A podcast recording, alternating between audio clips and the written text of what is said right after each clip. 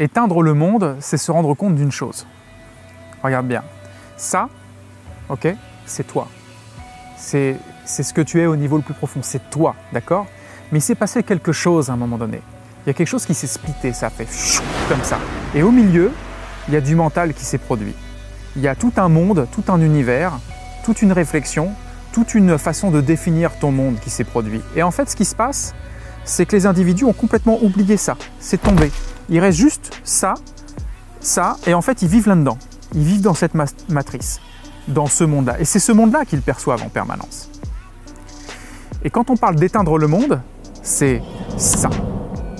Revenir à soi. Éteindre complètement le flot imaginaire, éteindre complètement toute illusion du monde, tout concept du monde, toute projection du monde.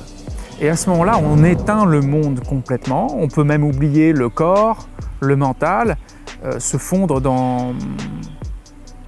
Certains vont l'appeler le vide, d'autres le plein, d'autres euh, l'absolu, euh, et retrouver ce, ce non-né en fait, d'accord? Éteindre tout. Parce que de toute façon, le monde ne réapparaîtra qu'avec, encore une fois, un flot mental qui superpose tout l'hologramme en fait. C'est comme un hologramme en fait, et qui n'est que le reflet de notre mental, la matrice.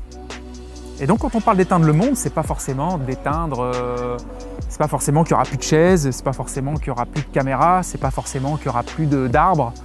C'est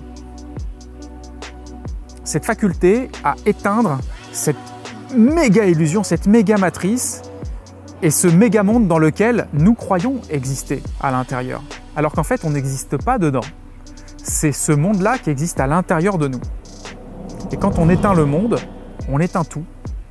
Et on peut simplement ensuite revenir à la matière avec un regard libéré.